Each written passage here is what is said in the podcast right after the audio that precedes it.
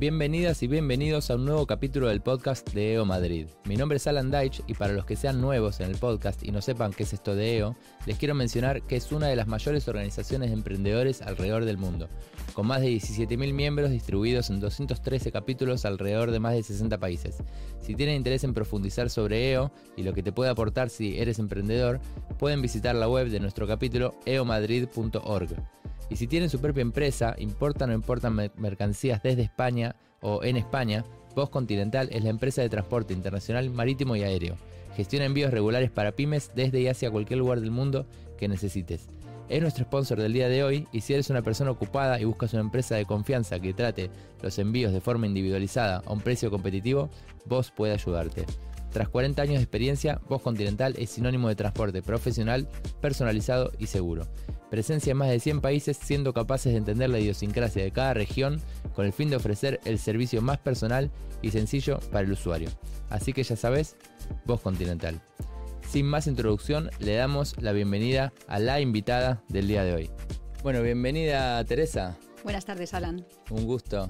Igualmente. Eh, bueno, el día de hoy tenemos acá a Teresa Martín Castro para que nos cuente toda su historia como emprendedora y como abogada exitosa que es. Muchas gracias. Empecemos desde el principio, si querés. Eh, ¿Siempre supiste que querías ser abogada? No, yo empecé en esto por casualidad. Pero tengo que decir que encontré mi vocación, que me encanta y siempre digo que si yo no fuera abogada, sería abogada. Porque me gusta y se me da muy bien. Pero desde chica, cuando no querías ser abogado, no sabías lo que querías, ¿qué, ¿Cómo te imaginabas a vos de grande? Yo me imaginaba em, cosas bastante absurdas, tengo que decir, porque yo, nací, yo tengo 53 años, nací en 1970, y yo decía, para el año 2000 tendré 30 años y ya tendré la vida completamente hecha y totalmente organizada y seguramente pues ya estaré trabajando en un sitio fijo donde seguramente llevaré un montón de años y me quedarán muchos años para jubilarme. Probablemente ejemplo de lo que yo veía en mi casa, mis padres, eh, mi padre falleció, funcionarios, los dos, maestros en concreto. Y esto era el ejemplo que yo tenía en mi casa. En mi familia soy la primera emprendedora, nadie más eh, ha emprendido y además soy la primera persona que, que, pisó la universidad, tanto por la familia de mi padre como por la familia de mi madre. O sea que yo voy abriendo camino en todos esos aspectos. Y, y ¿Cuál no sería mi sorpresa cuando después de trabajar en diversos despachos de abogados mm, mm, multinacionales, de auditoras, en el despacho más grande del mundo, Clifford Chance, pues un día levanté la cabeza de la mesa, miré así a mi alrededor y dije, si lo que me queda por delante para hacer los próximos 40 años es esto que estoy haciendo, casi mejor me lo monto por mi cuenta. Y en ese momento estábamos en Clifford Chance, eh, en ese momento otro compañero y otra compañera, que ahora son mis socios, y yo, pues hablamos con un conjunto de clientes que no pintaban nada en el despacho, el despacho tampoco tenía especial interés en conservarlos y montamos en nuestro propio negocio. Entonces, ¿cómo me veía yo de niña? Si a mí de niña me dicen que iba a emprender, no me lo creo. No me habría visto en, aquel, en, esta situación que estoy ahora, pero creo que a la niña Teresa le habría gustado, la Teresa adulta. Claro, y, de chica, em, ¿de dónde sos? ¿De, Madrid o dónde? Yo soy de Madrid. Y en Madrid... ¿Cuántas generaciones? La primera, en Madrid yo siempre le digo a la gente que nadie es de Madrid. Entonces, en realidad hay madrileños de... Yo soy madrileña de Segovia. Claro. Porque mis padres son de Segovia, pero mis abuelos, uno de ellos era de Salamanca. Y ahora hay infinidad de madrileños que son de Marruecos y infinidad de madrileños que son de Ecuador o que son de México.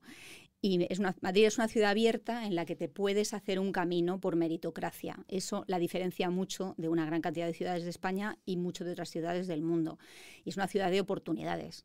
Madrid es una ciudad que se parece mucho más a las otras capitales del mundo, como Lisboa o como Londres o como Nueva York, de lo que se parecen entre sí pues Barcelona y Salamanca o, eh, o Birmingham y Manchester. Claro. Entonces, entre estas ciudades grandes capitales hay grandes cosas en común y una de ellas es la posibilidad realmente de ascender en la vida, de progresar, de hacerte tu camino y de llegar por méritos propios a ser una persona relevante en tu comunidad.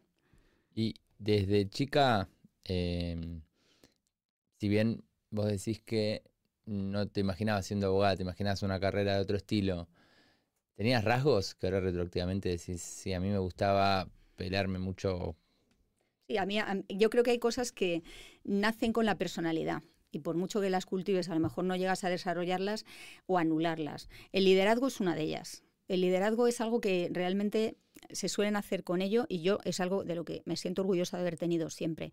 El valor.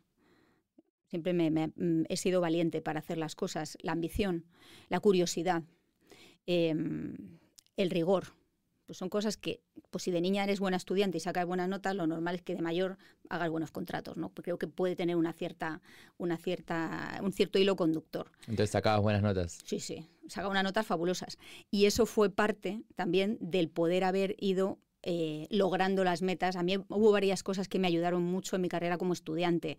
Saqué siempre unas notas magníficas y siempre aprendí idiomas. Em, y, eso pues me, permitió sacar una nota excelente en la carrera universitaria. Yo estudié en ICADE, estudié Derecho.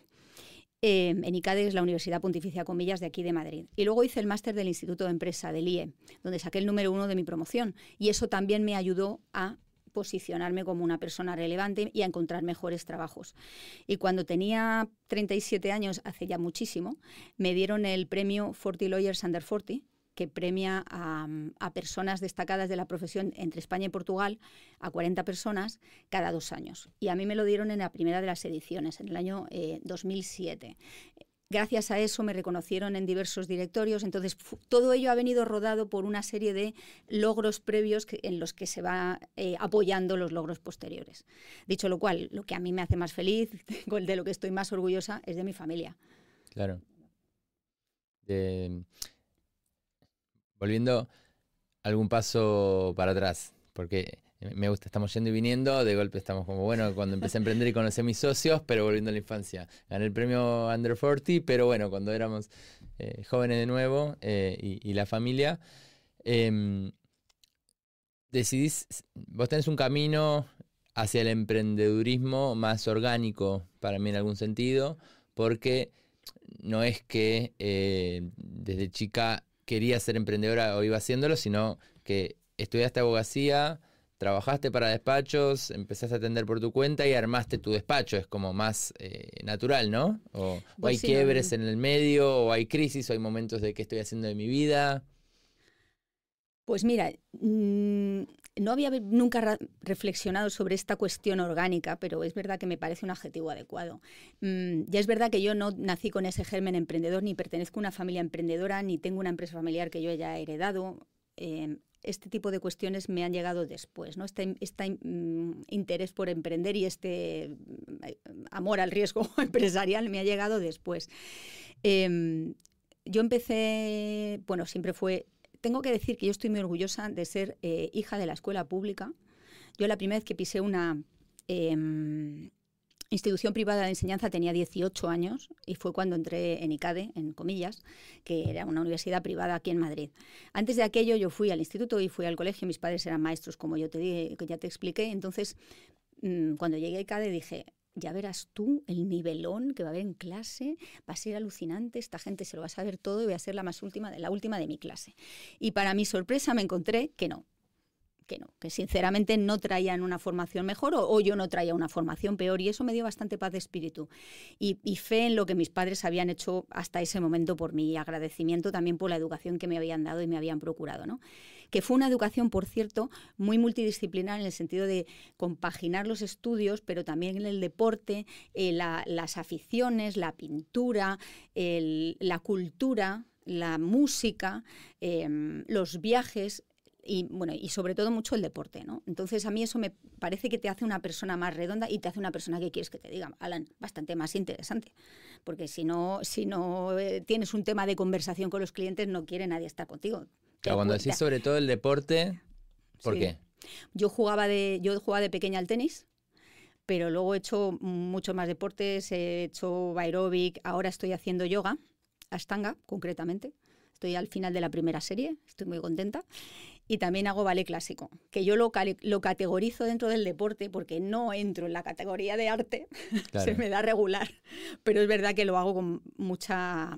Claro, pero ¿qué enseñanzas te da el deporte para emprender? Porque lo estás relacionando de manera directa, estás diciendo que pues, te eh, influenció. Sabes que la, la capacidad de levantarte cuando te caes, la capacidad de ensayo y error, el saber que no te va a salir bien todo lo que intentas, el trabajar en equipo, porque en general en un deporte tienes que organizarte con más personas, aunque sea con el rival contra quien estás jugando al tenis. Eh, tienes que saber quién recoge las pelotas del suelo.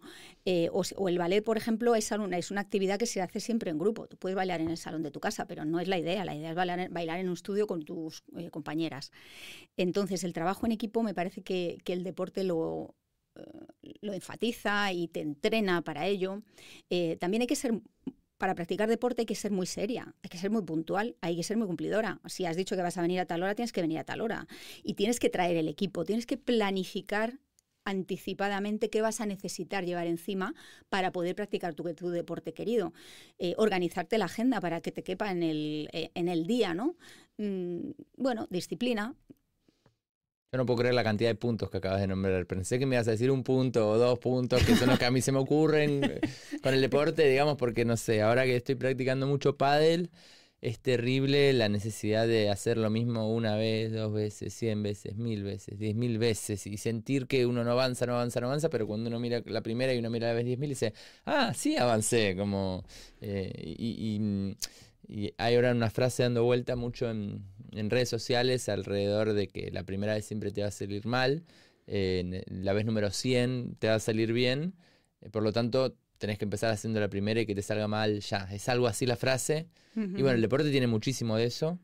Eh, hay un documental, no sé si lo viste, de, ciclismo ahora, de la competición de, Francia, de, los ciclistas. El Tour de Francia. El Tour de France, ¿la viste? No.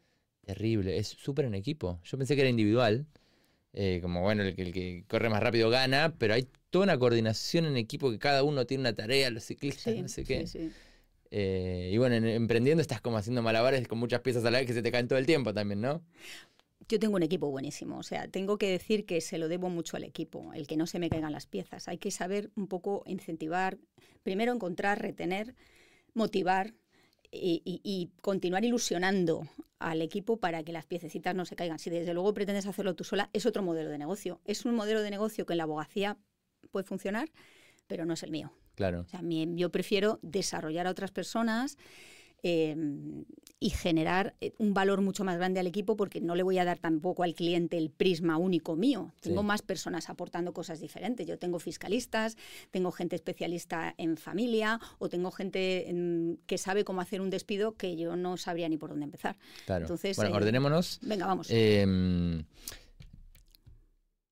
eh, estudias abogacía. Sos de los primeros promedios pasás una experiencia como empleada en distintas corporaciones.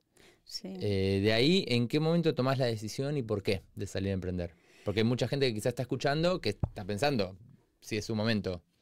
Yo te digo una cosa, no sé si lo piensas o lo sientes. O sea, es una cosa que tienes que internamente esa pulsión notarla.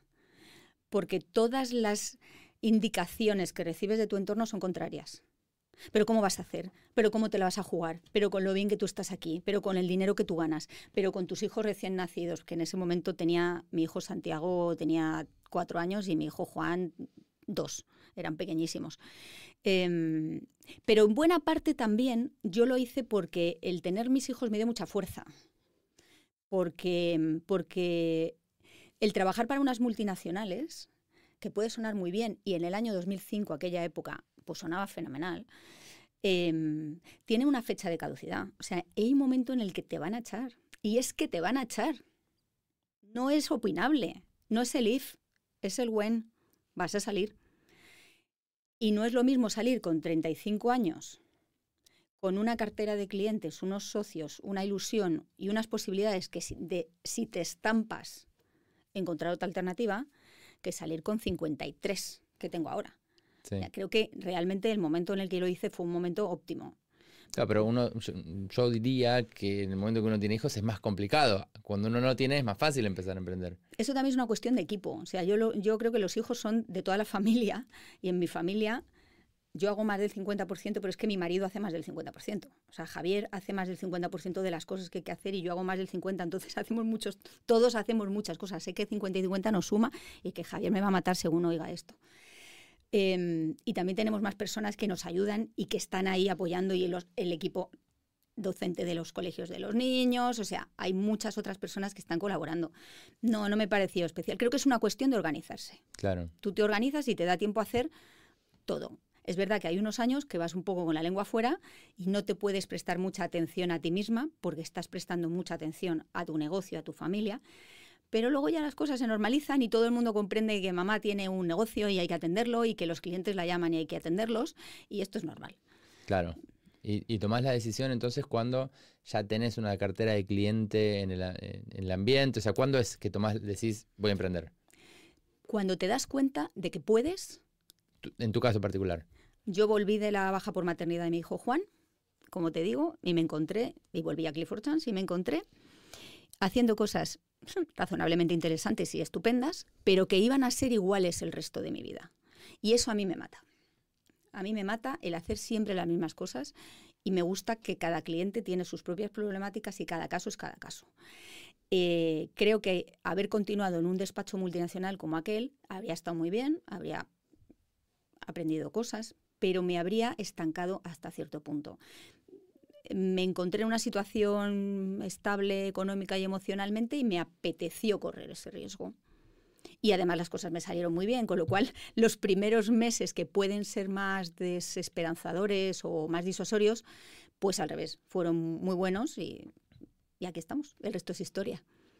¿El resto es tan lineales? ¿El resto es historia? Eh, bueno, luego ha habido muchos cambios en la firma eh, hemos... Eh, a ver, desde... Bueno, empiezan, consiguen los primeros clientes, se mudan. ¿Dónde fue? ¿Tenían la primera oficina? La primera tuvimos en la calle Almagro de Madrid, mm. que fue una, que era una oficina preciosa, pues con... Al principio no sabes lo que, lo que era aquello. O sea, no conseguíamos ni que viniera la gente a hacer entrevistas. O sea, no teníamos abogados porque había en ese momento, 2005, tanto trabajo y tan bien se pagaban los honorarios que la gente no quería cambiarse de trabajo, no había gente que quisiera venir a hacer. Entonces teníamos Aparte tenías que convencer a alguien a arriesgarse de venir a tu startup. Claro, efectivamente. Y entonces, ¿quiénes venían? Quienes creían personalmente en ti. Hmm. Mis alumnos, soy profesora del IE, entonces mis alumnos del IE sí que creyeron en mí, hijos de clientes, amigos de amigos. O sea, al principio era un poco casi eh, casual el equipo que formamos, pero que personas a las que no tenemos sino que agradecerles que creyeran en un proyecto que podía salir bien o que podía salir mal en un momento en el que existían muchas otras alternativas y eran buenas. Ahora recibo cuatro y seis currículums al día. Claro. Al día.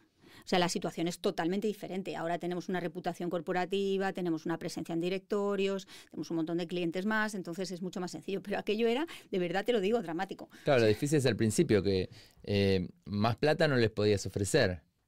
Entonces, ¿por qué venían? porque creían en, mí personalmente, eh, bueno, bueno, bueno, Juan o en Gema o en quien fuera que creyeran personalmente. Era un tema casi más de afecto personal.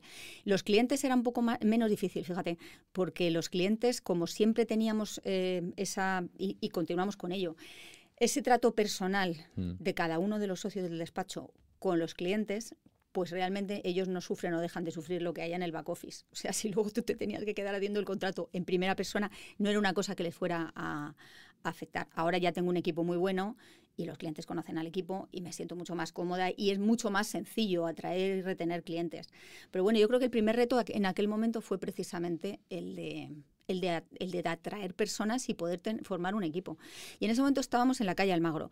Luego nos fuimos a, a, la, calle, a la calle Zurbano, que no está muy lejos, y ahora estamos en la calle Claudio Cuello, que es una oficina preciosa que tú bien conoces, porque hemos hecho los foros allí. Y, muy bien. Entonces, armas tu equipo, convences a los primeros locos a, que se sumen. Conseguís los primeros clientes, que, en realidad, bueno, son contactos que venían trabajando, se entiendo. ¿Cómo lo hacen? O sea, ¿cuál es el diferencial del estudio que hace que los primeros clientes digan, bueno, vamos con Teresa y compañía, con Mavens? Lo que nos diferencia es que nos importa. Lo que hace el cliente, nos importa el cliente en sí, nos importa la persona que está detrás del cliente, nos importan, sinceramente. No queremos tener miles de clientes, sino cientos de clientes satisfechos.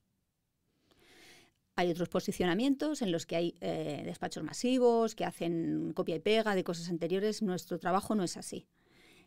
Y es un modelo de negocio que nos ha resultado, nos está resultando muy satisfactorio, porque ya llevamos pues toda esta pila de años y, los clientes nos mandan a sus amigos. Entonces algo debemos de estar haciendo bien.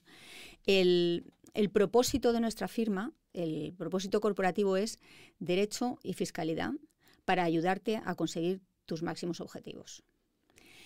Y es verdad, estamos, no, no nos limitamos a hacer un trabajo mm, mecánico, sino que realmente queremos entender qué necesita esa persona desde los planos profesional, personal, desde el momento presente en el desarrollo del negocio y cuando vaya a desinvertir y acompañarle durante todo ese camino. Y para eso tenías que tomar la molestia de verdad de interesarte sinceramente por esa persona. Y esto es algo que nos diferencia. Y la gente lo percibe como algo diferencial. Claro. Mm. Y además, vos, dentro de tu carrera y dentro de, los primeros pasos del estudio, ¿te especializaste en alguna rama específica del derecho? Pues mira, te diré que cuando me fui de Clifford Chance me tocó volver a aprender a hablar volver a aprender a hablar. Porque yo había trabajado antes en PricewaterhouseCoopers, Landwell, antes de aquello estuve en Gómez Acebo y Pombo, y luego en Clifford, como os he dicho, y, y allí se habla una especie de mezcla de inglés y español que el ser humano medio no comprende. Entonces me tocó reconvertir la conversación y adaptar niveles de lenguaje a interlocutores diferentes. Lógicamente, si estás con la dirección de asesoría jurídica de una multinacional americana que está invirtiendo en España, recuperas ese nivel de lenguaje. Pero la persona normal, empresario mediano español que está en un momento de cambio, sea para bien, porque va a crecer, sea porque pasa de generación, sea porque, eh, porque va a cerrar, pues tú no le puedes hablar del gross up y de la eh, COC ni de la eh, no sé qué decirte. Eh, no, si también hay un tema quizás... Las cláusulas MAC. O sea, es que tú no le puedes hablar de una cláusula MAC a una persona que está desquiciada porque va a perder su negocio. Entonces, tienes que decirle, mira, en los contratos hay algunas cláusulas que en caso de que cambie eh, sustancialmente el negocio generan un vencimiento anticipado de la deuda. ¿Ves? Y la persona lo entiende y es feliz. Entonces, yo tuve que reaprender. En ámbitos de especialidad, eh, mi especialidad es, son las, el derecho corporativo, las operaciones de adquisiciones y fusiones, los acuerdos de socios y los desacuerdos de socios, que ese es un tema que los abogados lo abordamos porque típicamente nos pasa recurrentemente, en carne propia, quiero decir, si quieres luego te explico, em, y los contratos, las operaciones mercantiles, eh, los consejos de administración, soy miembro de varios, mm, este es mi área de especialidad que no funciona si no tienes un área fiscal potente y un área laboral y un área de contencioso o procesal, porque todo esto se relaciona para que realmente le puedas dar una solución al cliente. ¿Qué, ¿Qué le pasa a los clientes? Que le pasa como a los pacientes, que te vienen con el síntoma. Te dice, me duele la muela, pero está en tu, en tu labor como abogada hacer el diagnóstico de si lo que le pasa es que tiene la muela picada o que tiene una infección o realmente le duele la muela porque se ha dado un golpe. Es que son tres situaciones que generan dolores de muela y su tratamiento es distinto. Yo soy peor todavía. Yo voy y digo, me duele esto, esto y esto. Googleé y estoy entre estas dos opciones. Y además, me odian. que te conozco. Y el tratamiento, señores, que pido es este o es este, ¿no? Y, y, sí, tengo este tratamiento que creo que es óptimo, pero necesitaba tu opinión porque esta parte no la sé. y me miran y me dicen, empecemos de nuevo. Pues yo creo que te pierdes la parte del embudo. La parte del embudo es, haz una pregunta general para ver por dónde se va decantando la otra persona. O sea. Es que los buenos en serio, los que les importa, empiezan desde cero y vuelven y dicen, no, para, ¿cuál, es tu intención? ¿Por qué viniste acá? ¿Cuál es tu problema? ¿De qué se trata? ¿Cuál es el contexto? Los malos médicos te miran y dicen, no, esto que viste está más o menos bien, solamente ponete un poco más de, agua fría en determinado y ya. Ponte paracetamol, lana y vete a tu casa. Pero los que les importa me miran y me dicen, volvé a empezar. O sea que lo que, tú haces, lo que tú haces, Alan, es un poco filtrar a ver si es bueno o mal médico, porque le haces la entrada esta triunfal tuya, ¿no? nunca lo hiciste. De tirar algún comentario en, contra de algo solamente para ver si la otra persona está atenta. ¿Con la salud? No, bueno, con mi salud. A ver, yo... estoy hablando de cosas chiquititas, no, no, no voy. ¿Cómo la salud, cosas chiquititas? me corté un pedazo, estoy hablando, me duele el pie joder, como si te duele el pie, tú que no paras de jugar al pádel, yo creo que eso es serio. está bien, está bien. Sí, sí, sí. Fui a varios médicos. Pero volviendo un poco, eh, y bueno, también a varios abogados las veces que tuve que hacer algo. Em, volviendo un poco a, a donde estábamos. Entonces, se especializan en un montón de áreas distintas. No, no están todas conexas. ¿eh? Están todas conectadas alrededor de el paraguas de derecho corporativo. Derecho de las empresas y de, los empresarios. Derecho de las empresas y, y te puede parecer que son muy inconexas, pero guardan mucha relación entre sí. Y más te vale que te sepas todas. porque te van a hacer falta todas a la vez. Sí, sí, a ver, el approach más cercano que yo tuve alrededor de esto fue cuando tuvimos que vender la empresa, que ahí es un contrato de 100 páginas en el cual ves todas las cláusulas probablemente que tocan un montón de sectores del derecho empresario, digamos. Ya, sí, sí, sí. Eh, entonces, alrededor de eso, son, eh, bueno, es un poco lo, que ustedes ven todos los días. Me parece interesante lo que decís de eh, que te toca no hablar en difícil para los clientes, porque muchas veces es más difícil hablar en fácil que en difícil. Como que en difícil quizás lo hace cualquiera porque así te lo enseñan. Pero poder comunicarte con un no abogado y entenderte y que te entienda. Es fundamental. Es que al final esta es una profesión humana. Esta es una profesión ejercitada por humanos para ayudar a humanos con sus problemas de humanos. Y al hilo de la inteligencia artificial, por ejemplo, ahora vengo de una ponencia sobre inteligencia artificial en el contexto de la abogacía. La inteligencia artificial es verdad que da respuestas a las preguntas. Mejores respuestas cuanto mejores son las preguntas. Hay que saber, hay que empezar por saber preguntar. Cuando tú vas a un abogado no necesitas saber preguntar porque ya te pregunta tu abogado. Es su trabajo saber preguntarte. Pero ¿qué pasa? Que la inteligencia artificial no te va a reemplazar nunca un abogado, igual que no te va a reemplazar un publicista, que no te va a reemplazar un como a Tommy que nos está grabando. A los entry level sí. Lo que pasa es que tienes una herramienta valiosa que te va a hacer una parte del trabajo y te va a ahorrar una parte del tiempo y te va a liberar agenda para que tú hagas lo que no puedes delegar, que es pensar, que es mejorar y que dar el valor añadido. Eso no te lo va a resolver la inteligencia artificial. Entonces, eh, apoyémonos en ella en lo que valiere y con muchísimo cuidado, además, porque, porque cuidado con los temas de confidencialidad, a ver qué se te ocurre meter ahí dentro teniendo en cuenta que si es una tecnología gratuita y no es de las de premium de pago, se va a quedar ahí para siempre a disposición de quien quiera volver a meterse. Tiene temas de protección de datos, tiene temas de, responsabilidad que son importantes. ¿no? Entonces, lo que quería decirte es, el tema de la comunicación y de la inteligencia artificial tiene que hacer más humanos a los humanos. En parte quitándoles de encima toda la parte más mecánica o más aburrida o más burocrática, donde sí te puede resultar de ayuda. Y en lo demás, es imprescindible un ser humano con un cerebro y con un poquillo de corazón así también, de paso. ¿Y ustedes lo empezaron a usar? No masivamente, porque no, no, lo hemos necesitado, pero mm, es algo que tenemos que... Tenemos un equipo creado en el despacho para estudiarlo y es algo que tenemos que valorar. Mm, pero no masivamente, sinceramente. Es que nuestro posicionamiento eh, no va por ahí ya llegaremos a ver cómo lo utilizamos y si lo utilizamos limitadamente. También yo quiero desarrollar a mis abogados lo más posible por sí mismos para que sean lo más completos. La inteligencia artificial tiene un problema para las personas más jóvenes y es que les falta quizá o no realizan el aprendizaje que precisan para poder desarrollarse profesionalmente de la manera más profunda y por otra parte em, se puede llegar a prescindir de ellas. O sea, hay empresas que pueden llegar a prescindir de gente junior entonces esa gente se va a quedar sin pasar esa etapa esencial de su vida, que es ensayo y error, aprendo de mis mayores, cometo un error y me meto en un despacho y digo, oye, he cometido un error, ¿cómo salgo de aquí? Entonces, esa parte me da un poco de preocupación por esas personas tan jóvenes que están tan volcadas en la tecnología y que no eh, realizan un conocimiento humano. El verano pasado fuimos mi marido y yo a Marruecos y, una de las actividades típicas de ir a Marruecos es subirse en unos camellos y llegar al desierto, ¿ale? Horrible que los agarran de las narices. Yo la hice, me encantó la aventura, pero no me gustaba cómo agarraban a los camellos entre sí. Estaban como atados. Sí, bueno, la verdad es que el trato que le damos a los animales a veces no es muy correcto. Pero bueno, el caso es que llegas al final del periplo por el desierto, que es maravilloso, que no sé, es preciosísimo, nos encantó.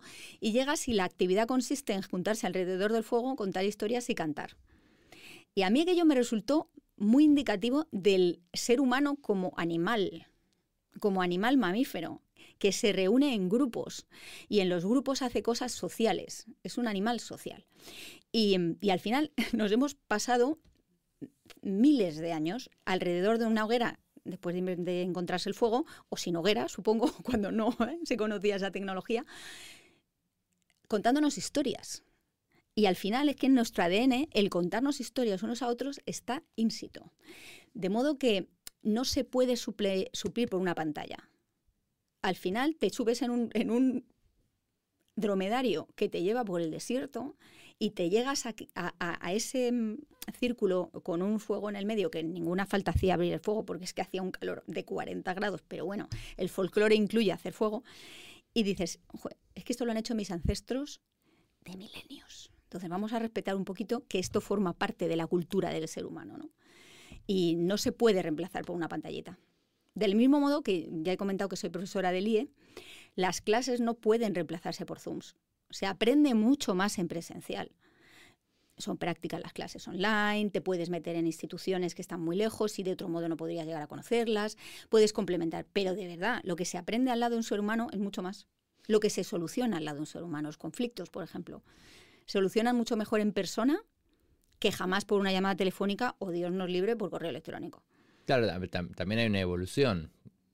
Al principio de la comunicación, arreglar algo por teléfono era mucho mejor que arreglarlo por carta.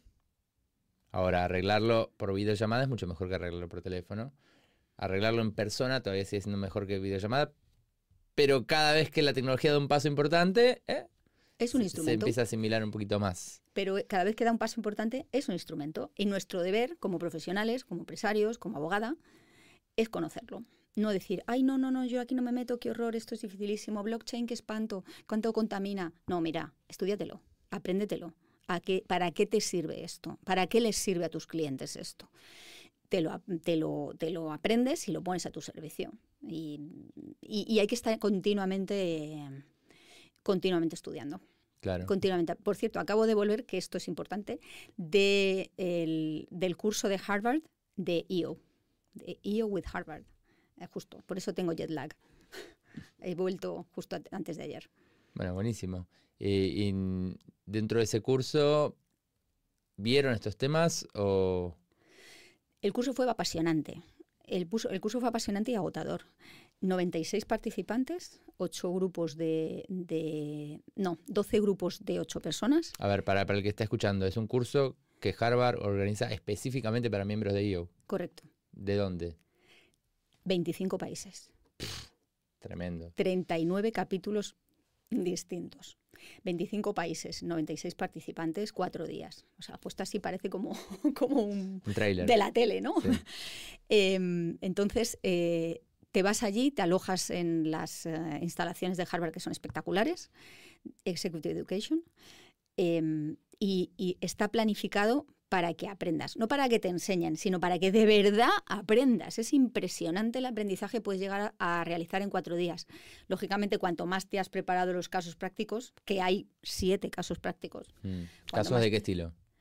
método del caso. Te dan típicos de Harvard.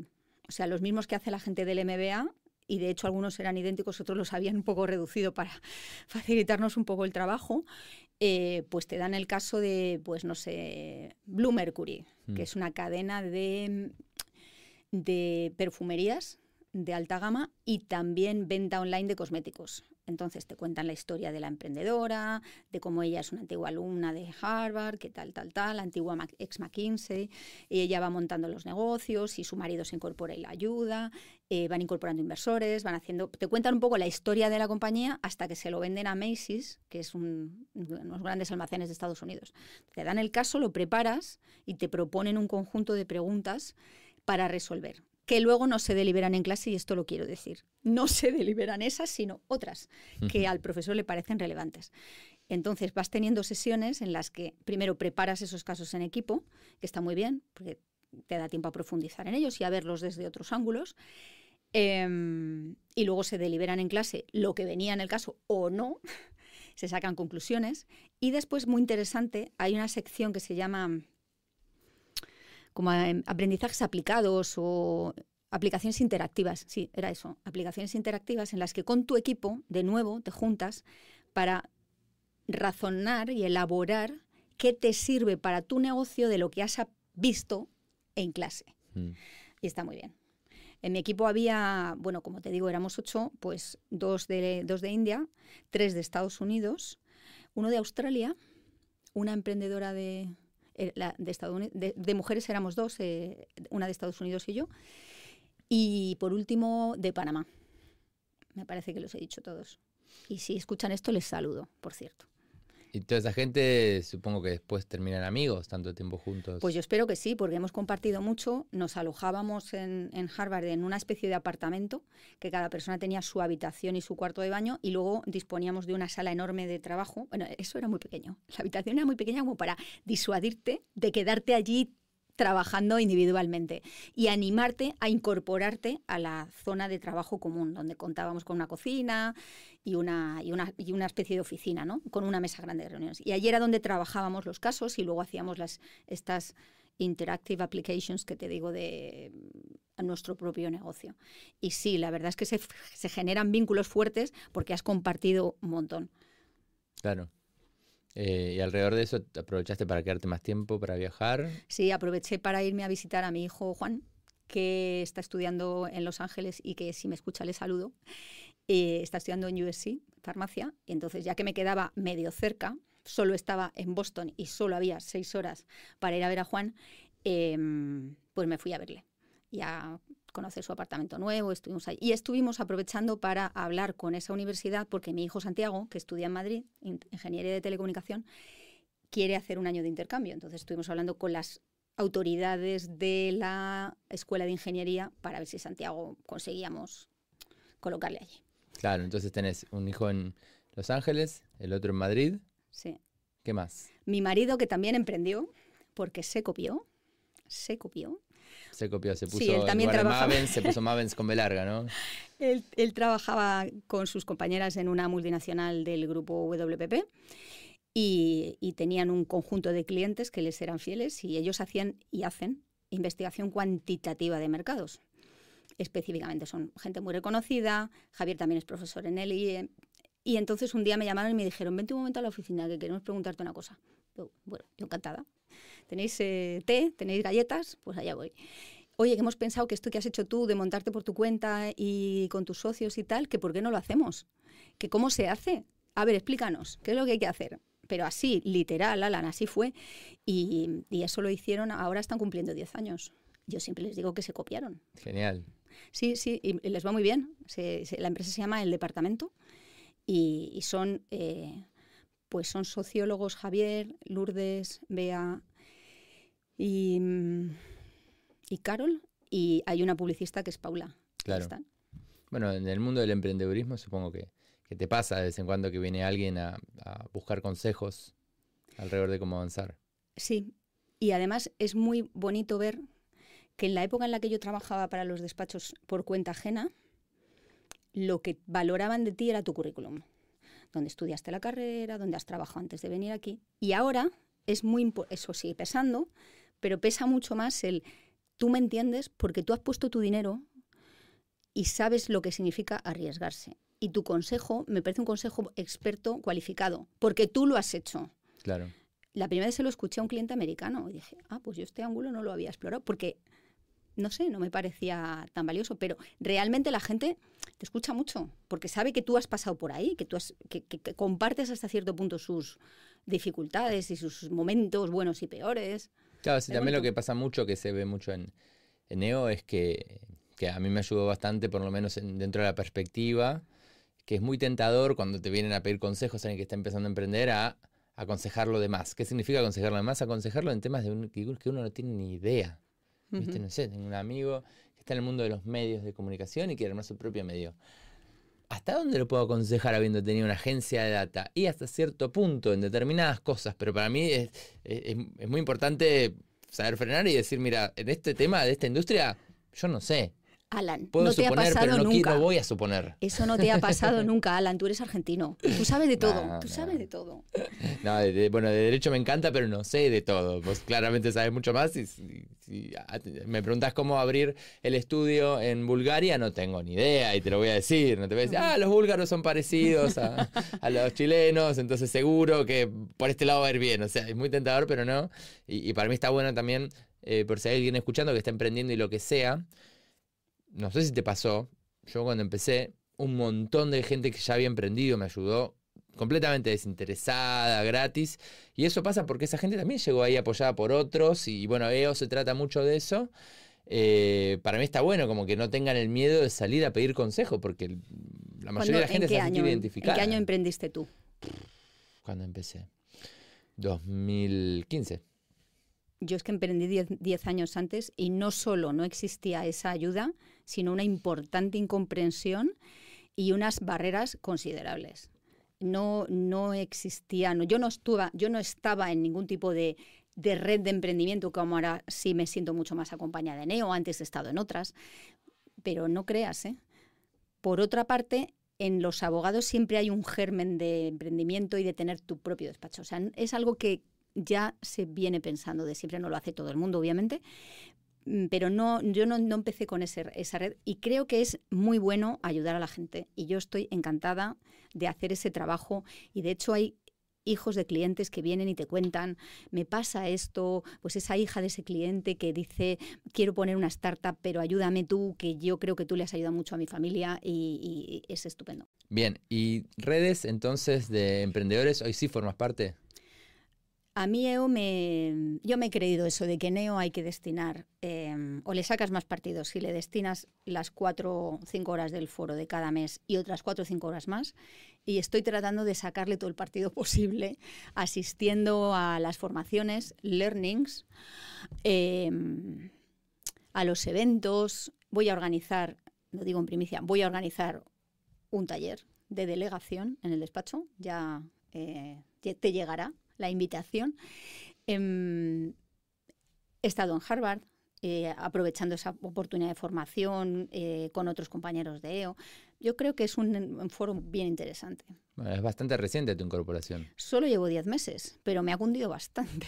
¿Sí? Sí, estoy muy contenta. Me ha gustado mucho este trayecto. No, no, no todo me entusiasma, pero creo que es un lugar en el que se comparte las inquietudes que tienes, no, no, tanto en tu día a día de atender el negocio concreto de, pues eso, de abogacía, sino en tu faceta de empresaria. Y encuentras gente con la que puedes compartir de manera transparente tus áreas de vulnerabilidad y al final todo el mundo tiene bastante los mismos problemas.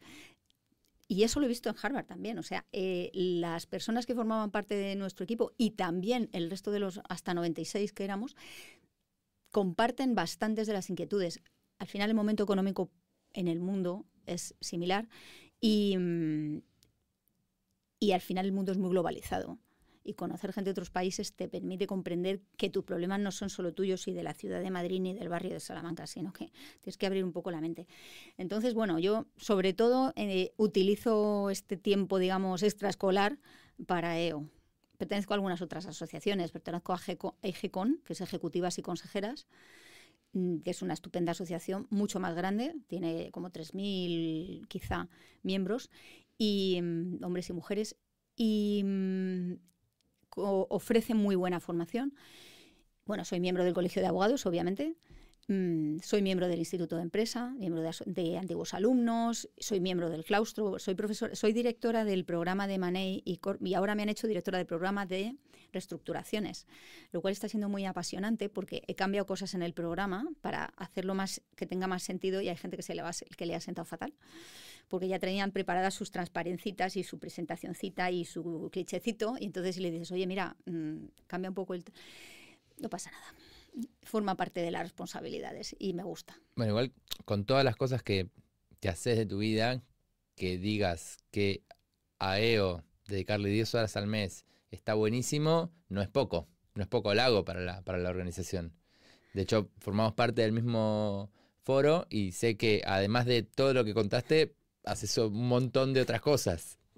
Bueno, hay otra cosa que hago los fines de semana, que es eh, ser voluntaria de Cruz Roja. Soy voluntaria en un centro de acogida temporal de inmigrantes. Voy los viernes por la tarde y los sábados por la tarde. O sea que no impacta con nada. El viernes por la tarde, en principio la gente no hace gran cosa y el sábado por la tarde tampoco. Luego ya eh, por la noche salgo y lo que corresponda, ¿no? Y entonces ayudo a las mujeres de ese centro, que son mujeres inmigrantes típicamente indocumentadas. Eh, hacemos un taller de yoga básico, objetivo fundamental, no lesionarse. Eh, y el sábado hago un taller de, de cómo se hacen en España las entrevistas de trabajo. Les enseño a hacer entrevistas de empleo a personas inmigrantes para que puedan insertarse en la sociedad, encontrar un medio de vida. Y no me, coge, no me toma mucho tiempo, pero sí mucha energía, porque son personas muy vulnerables que están en unas situaciones muy críticas y muy diferentes de las personas a las que yo trato en mi día a día. No son gente con la que yo habitualmente trate. Entonces me toca, fíjate si me toca reaprender a hablar, que he aprendido a hablar sin subjuntivos, que no es tan difícil, ¿eh? Tú te pones y lo consigues. En un rato inténtalo. Porque si hablas, si, hablas, si hablas con subjuntivos se te pierden. Los eh, subsaharianos y los eh, magrebíes se pierden mucho con los subjuntivos. Entonces, hay que encontrar maneras de... No, está bueno porque también te acostumbra y, te colabora con tu objetivo de hablar más simple para los clientes. A los clientes les hablo con subjuntivos. Ahí tenés como varios niveles, entonces. Eh, estás para, vas a la clase y hablas en, difícil, vas a los clientes y hablas en pues, Por ejemplo, la frase, em, quiero que vengas, tiene un subjuntivo. Eso se lo dices a alguien que no ha aprendido español es un lío, porque ¿cómo, ¿cómo conectas vengas con el verbo venir? Es demasiado irregular. Entonces puedes decirle algo como, es importante venir. Y es un infinitivo. Y, esa frase es muy sencilla. Es importante venir, es mucho mejor que quiero que vengas. Eh, quiero que vengas puntual a mi, a mi taller, lo dices, no te va a llegar puntual. Le dice, es importante venir puntual a mi taller y lo entienden. Es un ejemplo de hablar sin subjuntivos. No, bueno, imagínate un subsahariano tratando de entender a un argentino. Porque además acá tengo todos los incentivos para hablar todo el tiempo en argentino porque a la gente en general le cae bien el acento.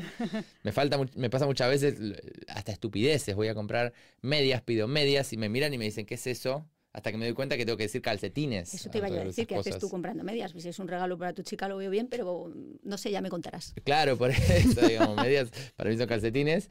Em, entonces, tenés en, la Cruz Roja, em, te requiere un foco mental, lo haces hace muchos años ya, ¿no? Estoy empezando mi tercer año. Em, ¿Y eso por qué lo haces? En primer lugar, porque puedo. Porque tengo el tiempo y porque tengo los conocimientos. Y porque lo necesitan. Y me apetece. Es el momento. No he podido hacerlo antes. Antes estaba más pendiente, de, mis hijos eran más pequeños, tenía más, más lío. Eh, en este momento em, ha llegado esa necesidad de decir, vale, esto está todo fenomenal, tengo mi negocio, tengo mis asuntos, tengo mis clases, pero quiero dar algo a los demás, porque son personas profundamente vulnerables que han venido a España a contribuir con su trabajo, a, ayudar en cosas que típicamente no van a querer hacer mis compatriotas y, nos, y los necesitamos. Y están en una situación eh, lamentable porque les falta un papel. A ver, estoy generalizando, eh, el perfil habitual con el que yo trato. No, no todo el mundo eh, ni le falta papeles ni viene con tan buena intención. No soy tan ingenua. Pero sí hay una población que está intentando buscarse la vida en este país. Y te recuerdo cómo empezamos la conversación. En Madrid nadie es de Madrid. Es que Madrid hace 70 años era un pueblo así de pequeño. Y aquí llegó mucha gente de toda España y hubo muchos españoles que se fueron Em, emigrados y que se fueron refugiados a España, a Francia, se fueron a México, se fueron a Argentina, muchos de ellos, y se les recibió con los brazos abiertos. Entonces, yo creo que estas personas merecen que se les ayude y yo, tengo, yo puedo hacerlo em, y esto es lo que estoy haciendo. Bueno, y si vamos a cómo empezamos la conversación, para esa gente, ¿existe la meritocracia en Madrid? Para esa gente existe la meritocracia en Madrid y te puedo poner nombres y apellidos. Y no hay día más feliz en el centro de acogida temporal de inmigrantes que el día que se va uno. Sinceramente. Es una alegría. Cuando sí, con su maleta haciendo una especie de checkout y firmando que se va y devolviendo su tarjeta de abrir las puertas y tal, pues es una alegría. Y esa persona ha encontrado trabajo, ha encontrado un sitio donde vivir. Y yo es que era peluquera y he encontrado un sitio de peluquera y vivo en el edificio encima de mi peluquería. O sea, nada me puede hacer más feliz que ser peluquera. Adiós y que te vaya bien. Claro. sí. No, está, está muy bueno eso. Eh, y pasaste por encima eh, la otra de tus pasiones, diría, fuera del trabajo y fuera de la Cruz Roja y fuera de tu familia y fuera de estudiar y fuera de dar clase, eh, que es el yoga, ¿no? Esto también lo he empezado hace poco. Esto lo he empezado hace poco eh, porque me parece maravilloso. El yoga me parece una, una disciplina muy completa, muy profunda, infinita, porque anda que no llevo años yo haciendo con más, o sea, haciendo yoga sin mucha dedicación, igual puedo llevar 6 8 años, pero haciendo Ashtanga Yoga, que es el tipo de yoga que estoy haciendo ahora, eh, llevo pues eso desde octubre, más o menos desde que entrené o empecé un poco a la vez. Y esta es una, eh, es una disciplina infinita. Es, eh, cada día puedes mejorar, pero hay días que no mejoras porque no te encuentras bien. Hay cosas que te salen un día, pero luego dices, ¿cómo es posible que lleve 10 días y esto no me, sale no me sale? Es un poco, es un yoga de, de mucho esfuerzo físico. no es aeróbico, ¿no? Ashtanga. No es, no es aeróbico, no es nada aeróbico. Es un, tiene, genera, o sea, genera equilibrio, eh, fuerza, coordinación. Vente un día. Sí, sí, pasa que yo nací sin flexibilidad y sé que es el huevo o la gallina, digamos, como que no, no, tengo porque no hago, no hago porque no tengo, digo que la gente se ríe a veces en las clases cuando lo intenté, lo tengo en mi casa, mi esposa eh, ya va por el segundo profesorado de, de yoga que, que, estudia alrededor de eso, por amor al estudio, porque después no, no ejerce como profesora, sino porque realmente quiere saber más. Pero ya lo practica. Lo practica, hay muchas tendencias, ahora acaba de hacer un curso de Shiva Mukti, digamos, alrededor de eso, que es otra... Ni idea. Otra rama eh, que, que, va también por el lado del veganismo y el respeto a los, a los seres vivos, como que cada uno tiene su rama, eh, y particularmente dentro de lo que vos haces, yoga cuenta como desconectarte mentalmente. Más te vale. Tampoco es fácil desconectarse mentalmente porque vivimos porque, digo, en si, un... si, le vas a meter tanta concentración también al yoga, ¿te estás desconectando realmente? Eso me cuesta no? mucho. Eso me cuesta mucho. Eh, pero nadie se ríe de ti, porque el, en, en, esta disciplina las personas trabajan en paralelo. Cada persona hace su rutina, eso sí, al lado de otra persona, mm. y hay una importante ética de trabajo en la sala.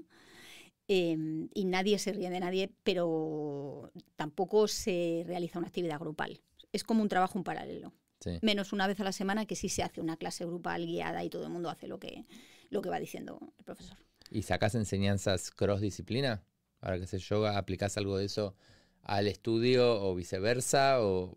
No he llegado a ese nivel de profundidad.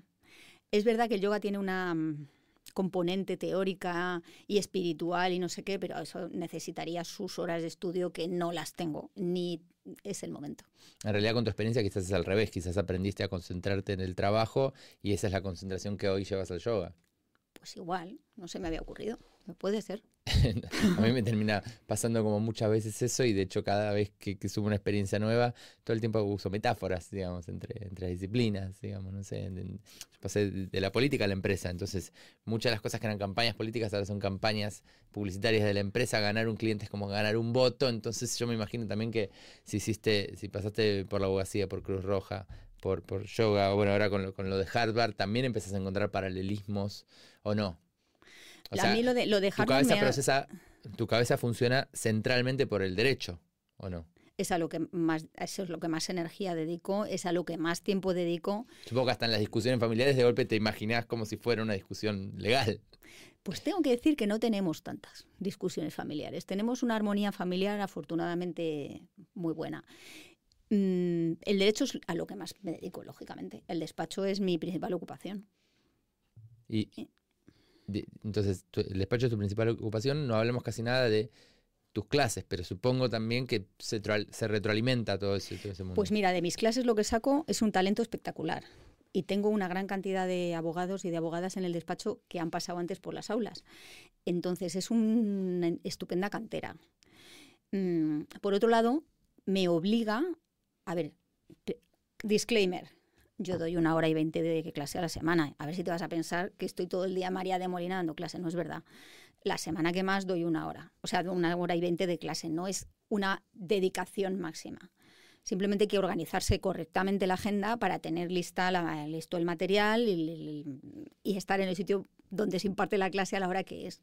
O sea, no me resulta extraordinariamente oneroso ni difícil, ¿vale? Eh, las clases y el contacto con las personas mucho más jóvenes que yo me mantienen alerta y necesito contarles cosas relevantes de lo que está pasando hoy. No puedo contar eh, cosas de hace muchísimos años, por muy sexys que fueran los casos. Y ese, de hecho, es uno de los... Si tengo que formular una queja sobre el curso de Harvard, es que los casos eran un poco antiguos, relevantes, buenos, completos, profundos. Pero la realidad es otra. pero la realidad, o sea, no, ninguno de ellos trataba sobre negocios digitales, más al, margen de este e-commerce que te digo de la perfumería. Había otro que tenía también que ver con un arrendamiento de, ropa de, alta costura, pero no, pero no, no había nada basado en inteligencia artificial o en blockchain o un negocio de NFTs o nada de robótica, cosas que yo creo, o de, o de la carrera espacial. O sea, el espacio es un entorno de negocios que está siendo súper pujante. Y los casos son, son brillantes. A ver, es Harvard, ¿sabes? Los casos son alucinantes. Un poco antiguos. Lo compensaban con, sí, las, las clases magistrales o, las keynotes que te hacen mientras cenas, que es también un formato que es muy habitual allí. Esas sí que tenían más que ver con las cosas más de rabiosa actualidad. Pero, pero bueno, que para mí las clases de IEM me sirven como incentivo para mantenerme muy encima de las cosas porque me, porque me lo pide mi público allí, porque yo se lo debo al final, o sea, no le vas a contar, pues mira, una, una operación que hiciste hace 30 años, pues muy bonita que fuera, pues chica, cuéntame una cosa más moderna, ¿no? Sí. No, está, está buenísimo. Em, creo que ya llevamos conectados casi todos los temas posibles alrededor de esto. Seguro que si, siento que si sigo haciendo preguntas, siguen saliendo mini actividades tuyas que de golpe son enormes alrededor de esto. no te creas, ¿eh? porque según hemos parado hace un momento porque había que hacer una cosa aquí en la pantalla estaba pensando, ¿hay alguna cosa que se me ha quedado sin decir? Y la verdad es que, aparte de que voy a mandar recuerdos a mis sobrinos, como me has, como me has pedido, entonces mando muy cariñosos recuerdos a Alonso, a Álvaro y Andrea en Estados Unidos, a Ander y a Maya. Y a mi hermano Andrés y a mi hermana Araceli. Bueno, buenísimo. Enviados, entonces eh, los saludo. Em, muchísimas gracias por haber venido el, el día de hoy. Súper interesante tu historia. Y bueno, nos vemos en el próximo en el próximo capítulo de EO. Muchas gracias, Alan, por contar conmigo y encantada de colaborar con EO en lo que necesitemos.